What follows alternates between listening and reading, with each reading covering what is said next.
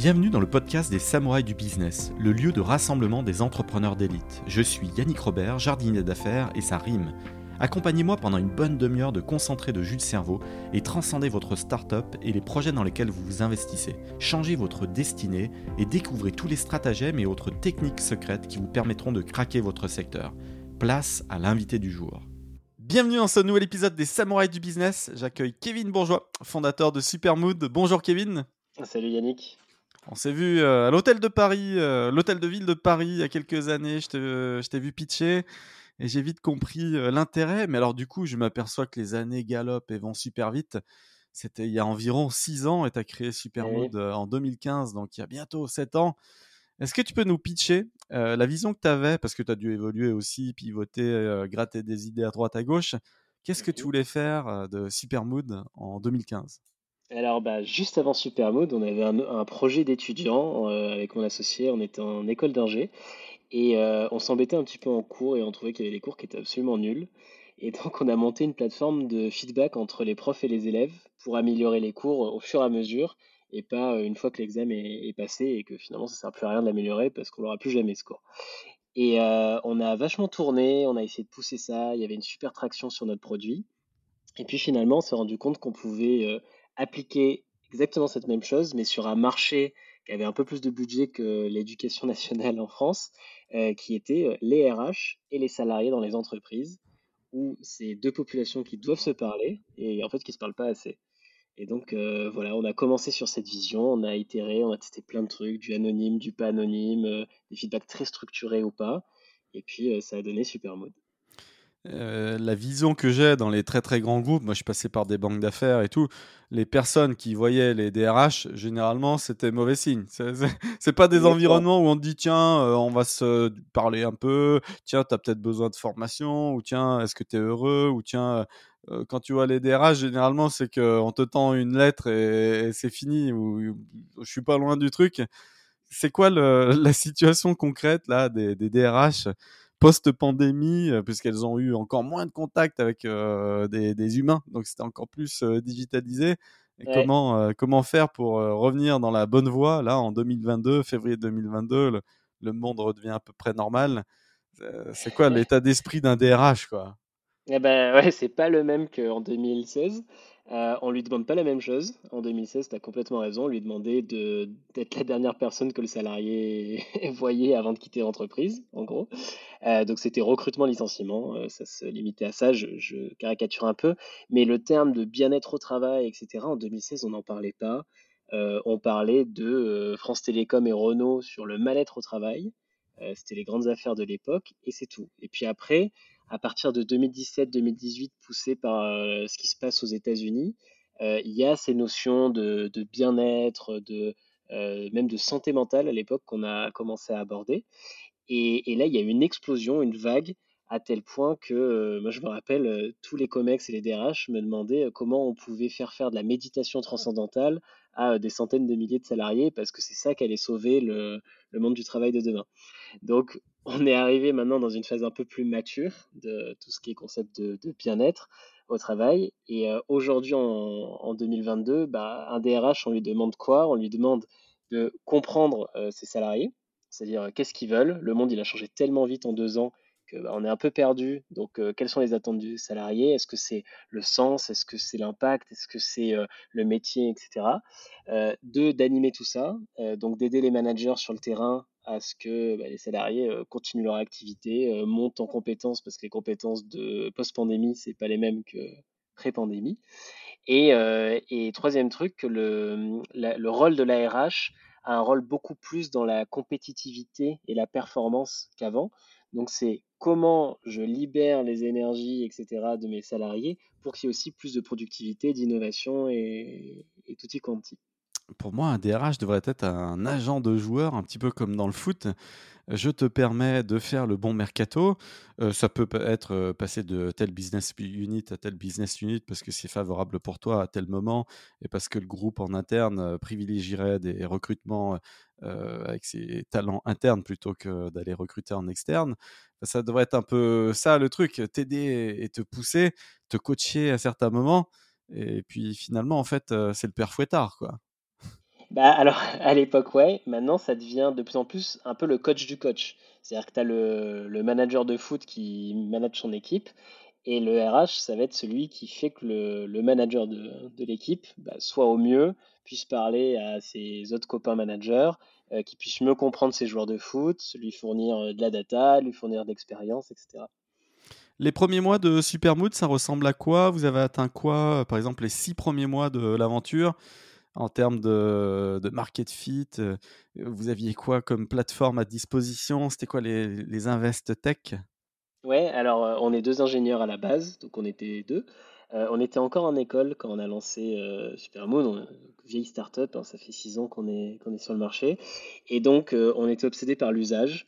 Et ce qu'on proposait, c'était des questionnaires anonymes euh, que les RH faisaient passer à leurs euh, salariés, avec une analyse plus ou moins automatique. Au début, c'était une analyse très humaine par mon associé et moi, puis au fur et à mesure, on a développé euh, toute l'algorithmie qui permet d'automatiquement analyser toutes les datas. Et puis, en fait, on avait fait quelque chose de très fermé, c'est-à-dire que la RH pouvait sélectionner un questionnaire et il y avait trois questions aléatoires qui sortaient. Et si elle voulait d'autres questions, bah, c'était un peu comme au casino, elle appuie sur un bouton et ça lui sortait trois autres questions, mais il n'y avait aucun choix. Et au fur et à mesure, bah, on a compris plein de choses. On a compris que déjà l'anonymat, ça fonctionne. C'est-à-dire que les collaborateurs sont hyper constructifs dans les remontées qu'ils font. Qu'il n'y a pas euh, ce côté père fouettard qui va essayer de savoir euh, qui répond quoi. Et deuxièmement, que bah, les questions euh, casino, ça marche pas. Il faut un mix entre des questions qui sont préparées, validées par des psychologues, etc. Mais aussi des questions hyper, euh, hyper euh, pragmatiques que la RH peut poser que dans son entreprise et qui, en fait, on tend de plus en plus vers non pas des questionnaires, mais plutôt des conversations. C'est comment je parle à mes collaborateurs comme je parlerais à la machine à café. Sauf que là, je ne parle pas avec une seule personne, je parle avec 100 personnes, 10 000 personnes, 100 000 personnes d'un coup. Et, quel fut le premier client historique de l'entreprise? Alors, le premier client, c'est euh, Total, aujourd'hui Total Energy, sur 15 personnes, et une petite boîte de traduction euh, de documents euh, légaux qui s'appelle Labrador, qui nous avait été amené par notre première stagiaire, c'était assez, intéressant, sur 45 personnes. Voilà. Et puis après, il y a eu plusieurs phases. Il y a eu les premiers déploiements sur 15 personnes où on était hyper contents. sur, chez AXA, chez, sur 400 personnes, où là, on n'a pas dormi pendant trois semaines euh, parce que c'était énorme. Et puis maintenant, on fait des déploiements sur 100 euh, 000 personnes et on dort très bien la nuit. Donc voilà, ça a été vraiment graduel. Et, finalement, quand tu clores ta première année, tu as le sentiment du travail euh, bien réalisé, voilà, la satisfaction pleine et entière, ou tu te dis, waouh, les 12 premiers mois, c'est déjà chaud il y a plein de trucs, il y a des thématiques dans tous les sens. Certes, on est ingénieur, on, maîtrise bien la plateforme, mais en même temps, il faut maîtriser euh, les aspects euh, prospection commerciale, aller taper un peu du grand compte et tout. C'était quoi ton, feeling au bout de 12 mois? Alors, le feeling euh, objectif, c'était, on avait un super produit avec un super usage, mais commercialement, on était vraiment au, tout début. c'est un peu comme ça qu'est l'ordre des choses normalement. Bien sûr vraiment, quand on est arrivé sur le marché, on savait pas faire une facture. Et donc, on a des super anecdotes là-dessus, mais notre premier client nous a demandé une facture pour, pour trois semaines de boulot et on lui a facturé 200 euros, trois semaines de boulot à deux. Donc, même le client nous a demandé de, faire payer un peu plus cher. Et puis, en fait, c'est ça qui était hyper passionnant, c'est qu'on a appris hyper vite sur le terrain comment faire des factures et que 200 euros, c'est plutôt ce qu'on facture euh, à la demi-journée ou à l'heure selon le, métier.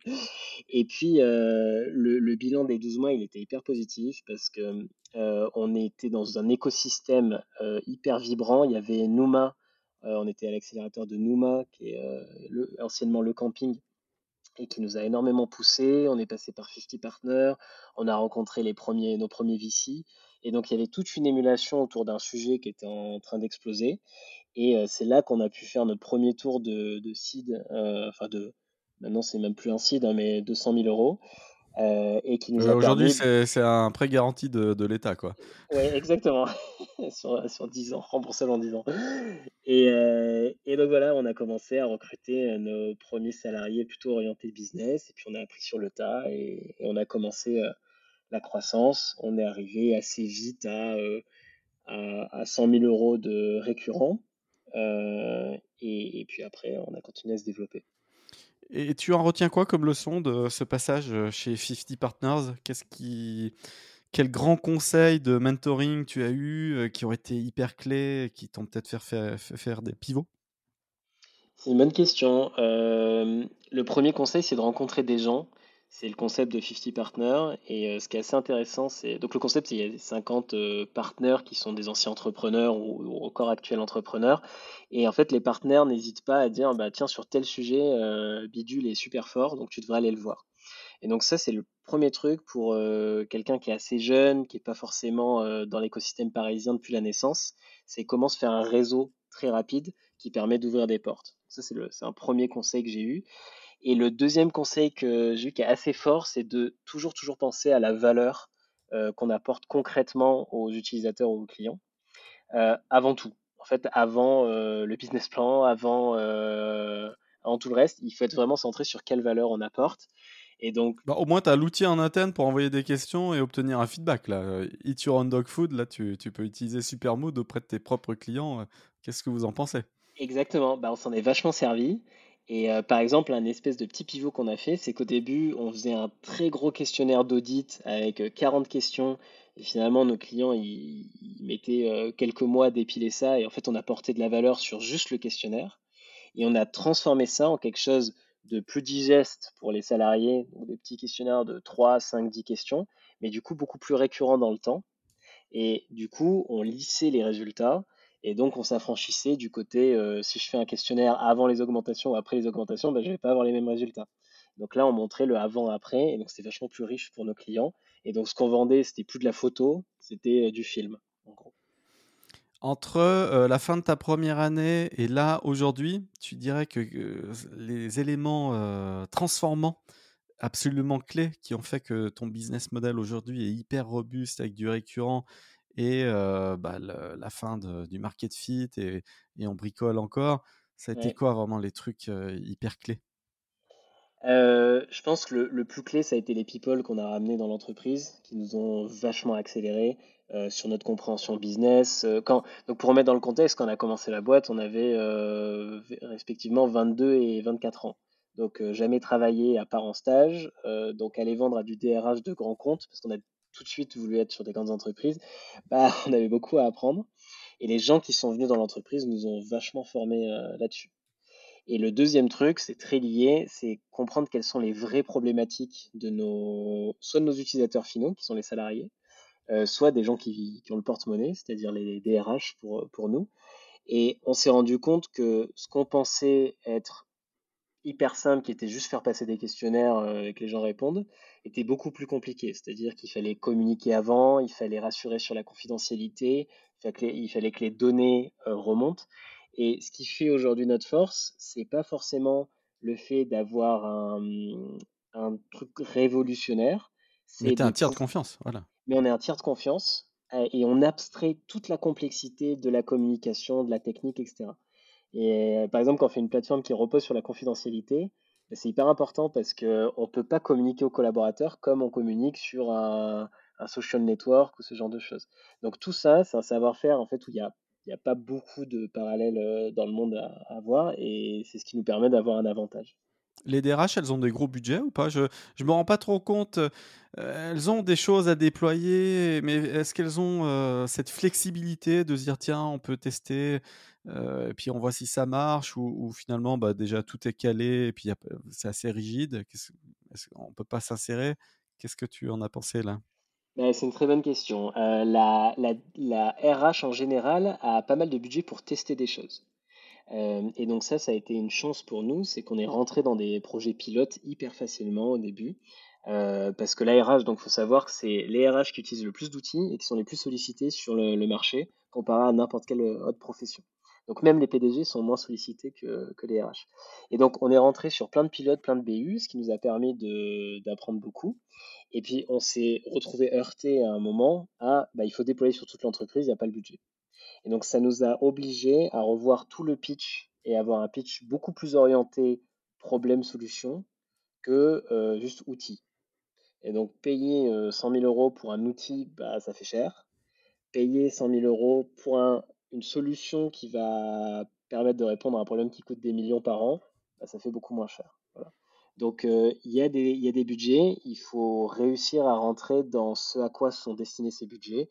Et pour la RH, ça va être la rétention des collaborateurs, leur productivité, l'attractivité de la marque, etc.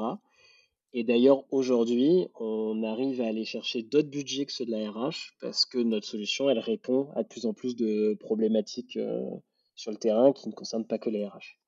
Ça me fait penser à, la différence entre créer du contenu et faire du content marketing. Dans un cas, on fait juste du contenu, un article de blog. Dans l'autre, on fait aussi un article de blog, mais on traque les résultats et on voit s'il y a un vrai ROI. Et donc ça, ça me fait penser à ça. Et alors, comment on, comment on traque justement Et qu'est-ce qu'on traque? Euh, C'est la productivité au travail. Moi, ça m'a toujours fasciné parce que comment on la juge? Parce que généralement, c'est quand même euh, long terme.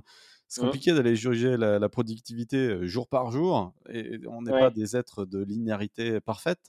Mmh. Donc, comment ça marche très fonctionnel, enfin, factuellement, quoi? Ouais, et ben c'est c'est une bonne question. Alors déjà, on n'est pas sur du jour par jour et la DRH, euh, enfin la fonction RH n'est pas non plus. Par urgence, mais on est sur des temps longs. Donc typiquement, nous on est sur du contrat annuel et on s'engage auprès de nos clients à avoir des résultats autour de 3 à 6 mois, euh, pas, pas avant. Et du coup, comment on va mesurer? Bah, tout simplement par euh, beaucoup de déclaratifs du terrain en leur demandant qu'est-ce qu'ils ressentent émotionnellement ou qu'est-ce qu'ils pensent euh, intellectuellement de tel et tel sujet. Et donc, on va voir au fur et à mesure des mois comment bah, l'émotion par rapport à la stratégie d'une entreprise, par rapport au nouveau process évolue. Est-ce qu'elle baisse, est-ce qu'elle augmente? Et au bout de six mois, on va coupler ça avec des indicateurs très business comme euh, le CA généré, euh, le nombre de recrutements, ce genre de choses. On n'aura jamais, on pourra jamais prouver une corrélation parfaite. Par contre, on peut montrer que bizarrement, tout le monde est. Enfin, la satisfaction par rapport au processus a augmenté de 10 points en 6 mois, et que bizarrement, on augmente de 10 points sur, euh, sur les marges euh, ou sur, euh, sur le chiffre d'affaires. Voilà, donc on est comme un Google Analytics qui va pas faire faire plus de ventes, mais sans Google Analytics, c'est vachement plus dur de savoir où mettre l'énergie pour faire plus de ventes. C'est un bon parallèle, j'aime bien. Et, c'est quoi la typologie de tes clients? J'ai bien compris que ça a grossi hein, finalement au fur et à mesure de l'expertise acquise et internalisée, mais ils ressemblent à quoi tes clients et tu en as combien au global? Ouais, aujourd'hui on a 250 clients et en gros, nous ce qui est important c'est d'accompagner des masses de population. Donc ça va, on va partir de la start-up en hypercroissance jusqu'à bah, à peu près la moitié du CAC 40. Donc euh, c'est vraiment varié. Ce qui nous intéresse, c'est une population qui se transforme.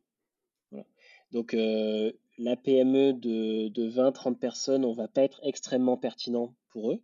Il y a, il y a une valeur et je les invite à écouter leurs collaborateurs régulièrement, mais on va être beaucoup plus pertinent sur euh, un groupe de 1000 personnes ou 10 000 personnes qui va avoir une fusion-acquisition, qui va avoir de l'hypercroissance, qui va des flux avec des gens informés, des, des mecs en phase de ramp-up, il va falloir les juger à un moment donné.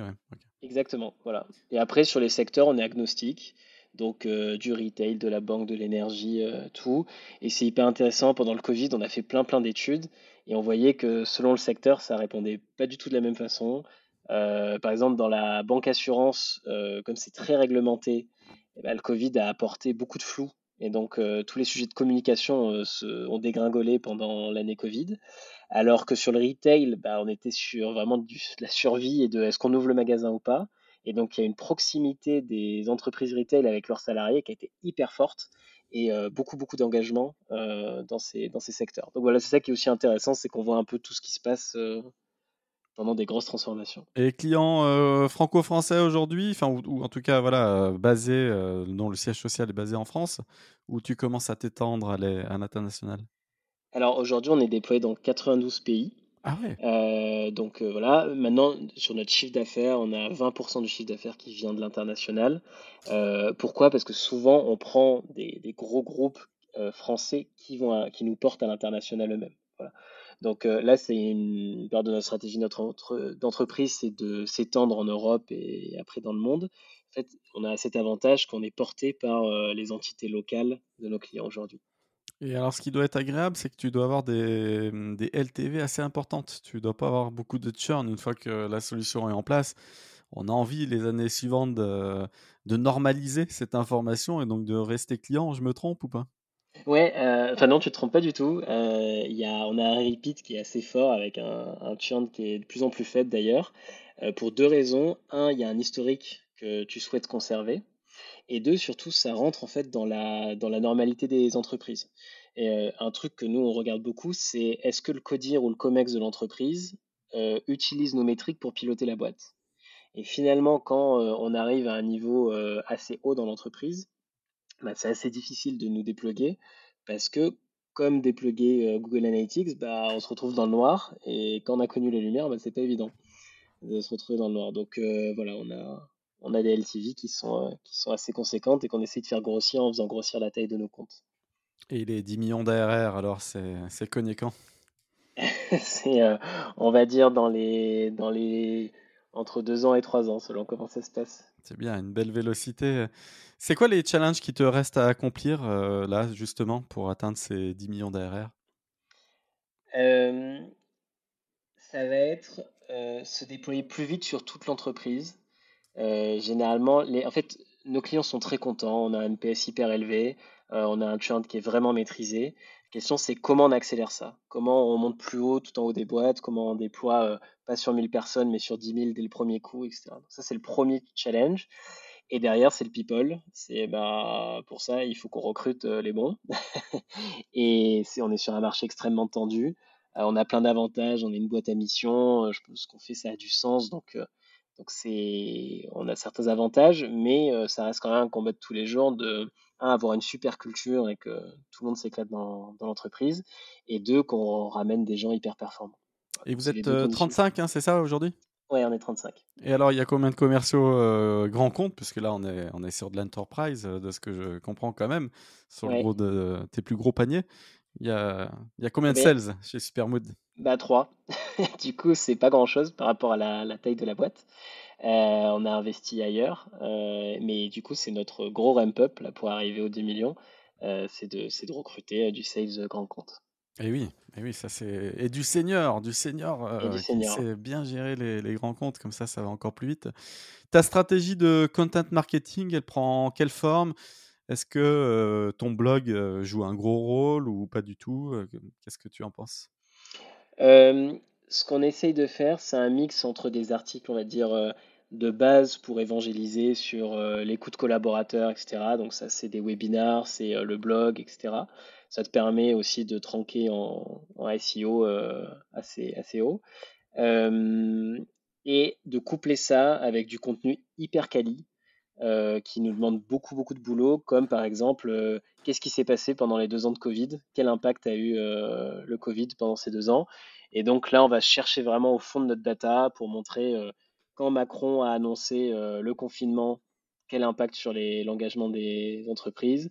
Quand Édouard Philippe a annoncé le dé- déconfinement, quel impact? Voilà. Et donc là, c'est du contenu assez exclusif, assez rare sur le marché, et qui nous ramène, euh, qui nous donne une position d'expert, et euh, enfin ce qu'on est, hein, et euh, deux qui nous permet de parler à des interlocuteurs d'assez haut niveau grâce à ça. Voilà, donc c'est un mix de tout. On n'a pas un channel qui nous ramène tout. On est plutôt sur du multi-channel, et, et c'est un tout qui fonctionne bien aujourd'hui. Plumes qui sont intégralement en interne pour rédiger les, les articles ou tu prends des, des externes de temps en temps? Euh, les deux.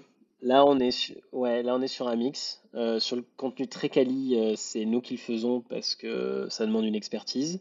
Sur euh, le blog, c'est un mix des deux. Ok. Ça, c'est intéressant.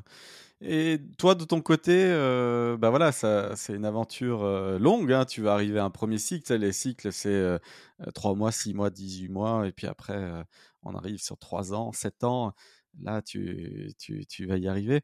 Tu t'imagines quoi comme étape 2? Parce que, euh, il y a aussi des étapes dans les projets. Tu as certainement réalisé plein de choses. Et est-ce que toi, ton rôle, il a évolué là récemment? Comment tu t'ambitionnes dans les, dans les années à venir? Ouais, c'est une super question. C'est, la question de est-ce qu'on continue à prendre des risques après 7 ans? Est-ce qu'on est, on a toujours la même énergie? Est-ce que, voilà. Euh, C'est la question des RH, hein, comme euh, tu es sur la thématique des oui, RH, euh, voilà. exactement. Mais c'est ça, la motivation d'entrepreneur, globalement. Euh, Il y a un truc que j'ai réalisé il y a un an et demi, deux ans, c'est que il fallait il fallait travailler dans sa zone de génie. Et sa zone de génie, c'est les trucs sur lesquels on est bon et qu'on fait naturellement, sans, sans effort. et donc, ça fait un an, un an et demi avec mon associé qu'on essaye de shaper l'entreprise pour que chacun travaille sur sa zone de génie. Et donc, euh, moi, je, me, je délègue de plus en plus l'opérationnel, le, quotidien, que ce soit les ventes, le marketing, etc., avec, euh, à des gens qui sont super. Et je prends plus cette, euh, ce sujet d'évangélisation, lancer des nouveaux produits, parce qu'on a accès à. On a un avantage compétitif qui est on parle à plein de salariés chaque, chaque semaine ou chaque jour. Euh, et on comprend euh, globalement toutes les pains des entreprises aujourd'hui, puisque les salariés nous, les remontent. Donc c'est assez simple pour nous de développer des produits qui... Euh, bah, ah oui, alors qu'est-ce qu'on peut faire en upsell alors justement? Bah, Justement, on est, là je suis en train de travailler sur un gros gros sujet. c'est un peu tôt pour en, pour en parler, mais l'idée va être toujours autour de notre vision qui est comment on connecte les salariés entre eux, comment on fait parler plus les gens, euh, et, ce genre de choses. Voilà, donc euh, on, sent que la communication entre les départements est pas un truc euh, maîtrisé par toutes les entreprises. Donc l'idée, ça va être fluidifier cette, cette communication. Et donc c'est un, produit qui est hyper connecté à Supermood et qui permet de faire de l'upsell derrière. Tu es connecté à quel SaaS, outil SaaS, toi, pour l'organisation de, de ta structure?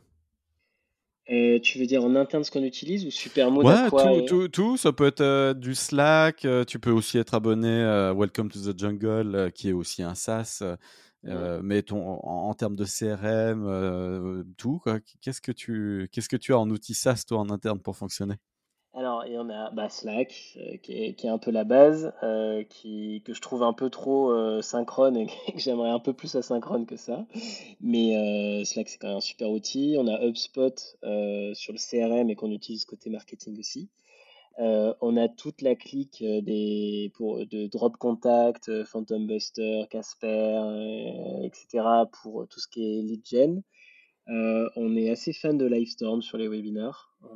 On aime beaucoup euh, puis des Français. Euh, on est. Hmm, qu'est-ce qu'on a d'autre? Euh, On utilise Confluence en, en knowledge base, euh, qui est moins à la mode que Notion, qui est un peu plus structuré que Notion, on va dire.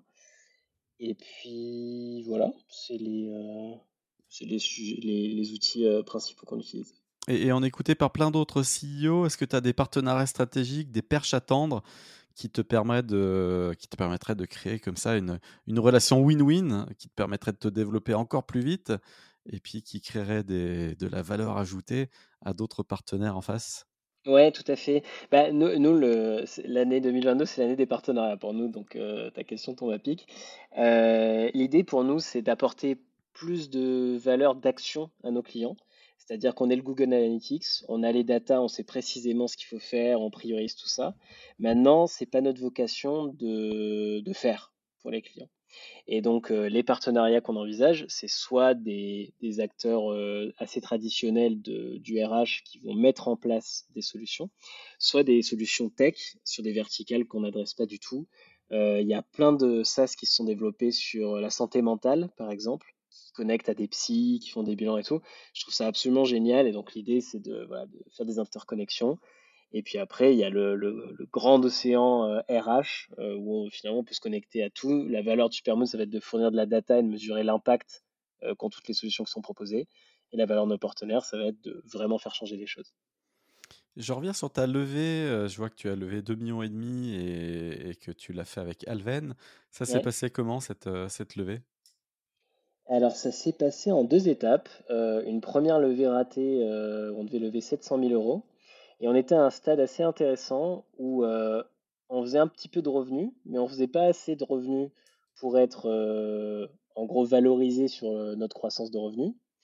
Et en même temps, il n'y avait pas assez de recul sur nos datas pour euh, être sûr qu'on ait un churn, euh, un négatif churn à 120%. Voilà.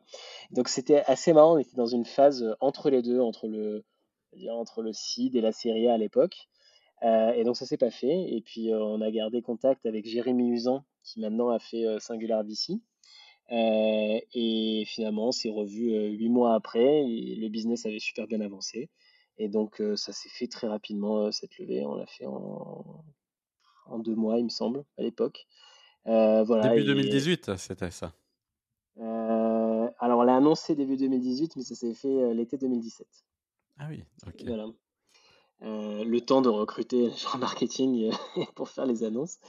Et ça s'est super bien passé. Jérémy Usan est, un type qui nous a énormément aidé, qu'on trouve génial. Et voilà, en, gouvernance, ouais, quels apports pour, et quelles modifications, toi, au quotidien? Euh, Apportés par, par Alven Ouais, ouais, ouais. ouais. regard extérieur, c'est super, qui dit vous allez trop vite ou trop lentement. Ça, c'est hyper intéressant parce que nous, on a le, le nez dans le guidon. mise en relation avec d'autres startups sur des problématiques similaires. On a beaucoup parlé au portefeuille d'Alven euh, sur des boîtes géniales qui ont vécu un petit peu les mêmes choses que nous, mais sur des dimensions différentes. Par exemple, il y a iAdvise, qui est une boîte que j'adore, euh, qui est sur euh, connecter des communautés, faire parler, mais plus pour orienter vente. donc on a pas mal parlé avec eux. Et puis dans les décisions difficiles aussi, quand il faut virer des gens, quand au contraire il faut partir en hyper croissance, quand il faut refinancer la boîte, on a reçu beaucoup beaucoup de soutien. Donc, euh, donc voilà, pour moi, euh, ça a été, euh, Alven a toujours été un super VC. Faut pas attendre d'un VC qui vienne closer des deals avec nous et faire les meilleures intros du monde. Hein. Ça, c'est, je pense que c'est un peu utopique. Mais il faut voir le VC comme un, miroir de ce qu'on fait, un miroir qui nous challenge positivement. et sur le recrutement aussi, peut-être de key manager, ça peut aider aussi. Ils ont des bons réseaux. Oui, c'est vrai. À l'époque, on s'est plutôt débrouillé euh, seul. Euh, on n'a pas fait la demande. Euh, là, on le voit quand même sur les derniers, sur les deux dernières années, où on a étoffé un petit peu le board. c'est quand même vachement plus simple. un, c'est une marque, c'est une très belle marque, ces fonds-là. Et, deux, il y a un réseau qui permet de rapidement recruter des, des gens hyper quali. Tu dois certainement travailler sur une, euh, une prochaine série, là. Si, si, je fais mon calcul, on est en 2022, la précédente 2017. À un moment donné, on, continue l'accélération. Alors, alors, il y en a une en 2020. Ah, euh, alors je l'ai ratée. Elle n'est pas sur ouais. Crunchbase, alors. Ah. ouais, peu possible, ouais. Euh, on a levé 5,5 millions en, en 2020. Euh, en plein Covid, c'était une, c'était une aventure intéressante, on va dire. Ouais, exactement. Mais le Covid a, a, pas mal accéléré la croissance de la boîte. Donc, euh, il y a eu euh, deux mois où plus personne ne répondait parce que plus personne ne répondait en nouvel investissement. Et puis finalement, ça s'est fait, ça s'est fait derrière. Ah tu as fait rentrer Bright Eye Venture et du capital, bien vu, et le fonds Impact Citizen Capital Exactement. Et, voilà. et le soutien toujours de Alven, 50 Partners et, et Francis Napez. Francis Napez, tiens, mec super et tout, euh, Teco, ça bien entendu. Quel, quel, apport, toi, il, il t'a fait depuis que tu as lancé l'aventure et que tu l'as au capital? Euh, c'est un alors hyper bienveillant déjà, euh, très très très sympa, mais très franc aussi dans ses feedbacks. Et euh, lui, les, meilleurs apports qu'il nous a fait, c'est vraiment sur euh, toujours la valeur qu'on apporte aux au, clients. C'est euh, très factuellement, est-ce que ce qu'on apporte, c'est de la valeur ou pas? Et donc, c'est nous le répéter, nous le rabâcher. on, a, on a Blablacar en client depuis, depuis 3 ans, 3-4 ans. Donc, ça nous a ouvert cette porte et, et nous a vraiment bien challengé sur ce qu'on apportait à Blablacar. Euh, et donc voilà, ça c'est un, truc euh, hyper intéressant. Et puis après, Francine Apez a pas mal échangé avec mon associé qui est CTO sur euh, des sujets de CTO, qui, d'attraction, de productivité, d'archi et, tout ce monde merveilleux. super mood et super adapté pour les très très grands groupes. Hein. Tu as parlé de groupes qui faisaient plusieurs dizaines de milliers et plus de 100 000 collaborateurs. Et, et, en même temps, toi, ta société, c'est une trentaine de personnes. Alors, est-ce que tu utilises quand même de temps en temps Supermood en, interne? Ouais, bah oui, même, euh, même peut-être trop, mais oui, oui, on est hyper data-driven, donc on a des métriques sur euh, la qualité de nos meetings euh, hebdo avec toute la boîte. Donc on fait le meeting et une heure après, je sais si ça a été un bon meeting, si ça a été compris ou pas, si je dois recommuniquer derrière ou pas. on a un score d'engagement global, et ça c'est hyper intéressant quand on est en, en hyper croissance ou au contraire qu'on prend des décisions dures dans la boîte, parce que c'est arrivé. Bah, le fait d'avoir une métrique qui montre est-ce que euh, les salariés sont, confiants, sont engagés, etc., ça, change tout dans la vie d'un CEO. Et, euh, et, je pense, euh, honnête, bah, alors je prêche pour ma paroisse, mais honnêtement, il y a des transformations qui auraient été extrêmement dures et où je ne serais toujours pas si c'était un bon move ou pas, si euh, je n'avais pas eu de la métrique hyper factuelle qui me dit bah, tu as gagné 50 points ou tu as perdu 50 points. Donc on l'utilise beaucoup et puis après sur l'amélioration de process, sur euh, on a sorti une nouvelle marque, bah, est-ce que vous aimez la marque ou pas, qu'est-ce qui va bien, qu'est-ce qu'on peut corriger, etc. Et c'est quoi les tendances que tu vois émerger dans l'univers des, des, DRH, des ressources humaines en général? C'est quoi les grosses thématiques qui traînent? Tu as dit à un moment donné, il y a eu la vague des Chief Happiness Officers. Donc ça, c'était vraiment à la mode il y a 5-6 ans. Et là, on enregistre début 2022. C'est la vague de quoi là? Parce que la, la, vague du full remote est déjà finie, puisque maintenant on revient un peu sur le modèle. Et donc on revient à un truc un peu hybride, mais du coup, c'est mmh. la vague de quoi, là, en, février 2022 bah, Là, le gros truc euh, qui, qui, dont tout le monde parle, c'est la, la, grande démission, euh, The Great Resignation aux États-Unis, euh, qui est, il y a 4 millions d'Américains qui, ont qui ont quitté leur entreprise en un mois récemment, et ça arrive en France. Donc la question, c'est comment on se prépare à ça, comment on comprend les causes et les conséquences de ça? Et comment on fait pour réagir sur un marché des talents qui est extrêmement tendu, quels que soient les secteurs, quels que soient les métiers, c'est hyper tendu en ce moment. Donc voilà, ça c'est vraiment ce qui obsède les, les DRH aujourd'hui. Et le deuxième truc, c'est que le monde, il est quand même beaucoup moins stable euh, depuis, euh, depuis deux ans. Et, donc il faut se transformer beaucoup plus vite. Et donc euh, tout ce qui est autour de la transformation est quelque chose qui est hyper important pour les DRH que ce soit de l'upskilling, de la réorg, du soutien managérial et tout ce genre de choses. Je vois que 40% des employés qui ont démissionné aux États-Unis n'avaient pas de, de, contrat signé. Donc c'était vraiment je démissionne parce que je m'aperçois que je suis plus heureux. Là où peut-être avant il y avait des démissions un peu plus calculées, un peu plus stratégiques, là c'est vraiment je, je, je remets tout en cause et, redémarrage à zéro. C'est, ça un peu la différence de mindset. Quoi. Alors, ouais, non. Euh, y a, ce qui apparaît évident, c'est euh, crise de sens. Euh, j'en ai marre de mon job, ou j'en ai marre du travail, d'ailleurs, en général, et je veux faire autre chose. Donc, ça, c'est clairement une tendance de fond qui est hyper forte, mais qu'on, qui surprend pas parce que ça fait déjà 3-4 ans que sur tous les trucs des millennials, on sait que c'est une tendance assez lourde. Mais il y a d'autres choses. Il y a euh, la guerre des talents qui crée beaucoup d'inflation aussi des salaires. Et donc, euh, c'est assez intéressant en ce moment de changer de job parce que les salaires proposés sont beaucoup plus forts. Donc, il y a quelque chose de, très, très pragmatique. Euh, aux États-Unis, il y avait les risques sanitaires aussi, c'est-à-dire quand il y a eu des démissions parce que les gens ne voulaient plus aller travailler parce qu'ils avaient peur sanitairement. À une, à une époque, c'est toujours un peu le cas. avoir le Covid, ça coûtait très cher parce qu'il y a moins de congés maladie, euh, parce que les hôpitaux, ça coûte très cher. Donc, des gens ont fait vraiment le calcul en se disant, il vaut mieux que j'arrête de travailler, que je prenne moins de risques que de tomber malade. Voilà. Donc ça, c'est des choses qu'en en France, c'est dur de faire le parallèle, mais euh, ça a été un certain impact. Voilà, et puis après, il y a, plein d'autres choses, euh, beaucoup de, de changements de métier. c'est les gens ont pu se poser et se former à de nouveaux métiers. Et c'est pour ça que vous avez beaucoup moins de gens qui sont serveurs dans des bars et beaucoup plus qui sont euh, devenus euh, développeurs, psy, coach ou ce genre de choses aujourd'hui. Toi qui as plein de data, comment tu analyses le fait qu'on ait l'envie plus spontanément de payer quelqu'un plus cher qui vient en externe qu'on ne connaît pas, dont on n'est mmh. pas sûr du ROI futur et, mmh. qui n'a pas encore internalisé la culture d'entreprise, plutôt que de faire une augmentation de salaire en interne alors je sais bien, augmentation de salaire en interne, ça veut dire que ça va impacter tout le monde parce que si on fait un, il y en a 10 qui vont venir en disant ah mais tu l'as augmenté, je veux être augmenté. Donc il y a voilà, on le fait pas. Alors que celui qui débarque, c'est ah non mais c'est exceptionnel, t'as vu, c'est quand même le Neymar de, de, son domaine, c'est normal. Mais toi qui as de la data, est-ce que c'est appuyé par autre chose ou c'est juste une psychologie interne totalement biaisée? J'ai pas de la data qui répond exactement à ça, mais je peux donner des pistes de réflexion. Euh, première piste, c'est euh, le salaire, c'est un très très très fort motivant des gens, quelles que soient les générations.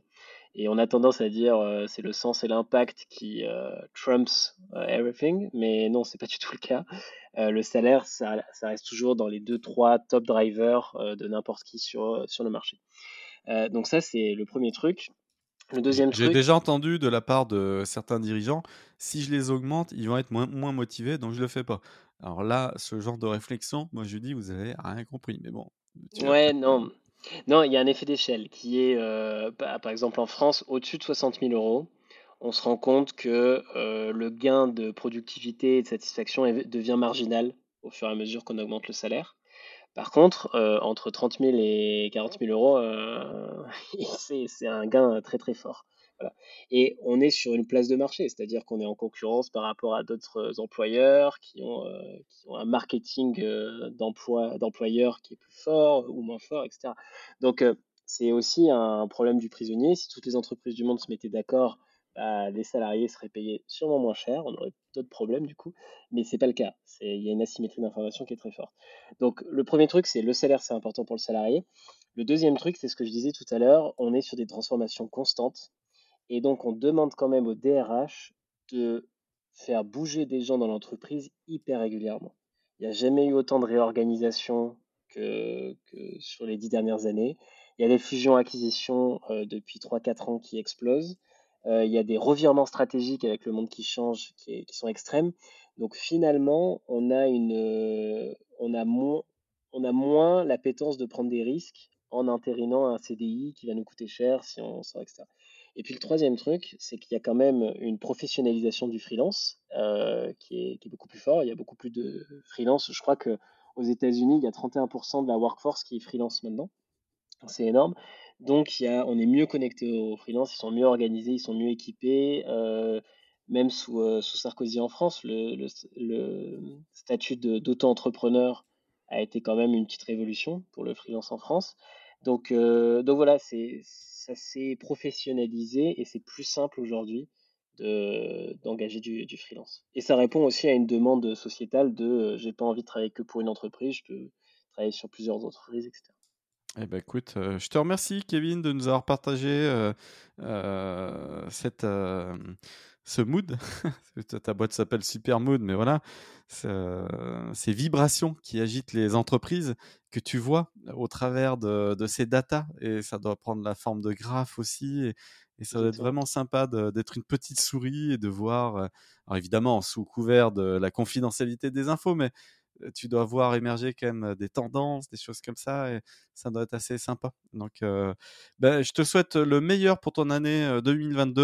Euh, bravo déjà pour euh, toutes ces levées de fonds et ces accomplissements et, et- et tes belles métriques. Et ça, ça me donnera envie de te, de te réinterviewer là en, en 2023. On verra où tu, où tu seras allé. Merci beaucoup, Kevin. Merci Yannick. À bientôt. À bientôt.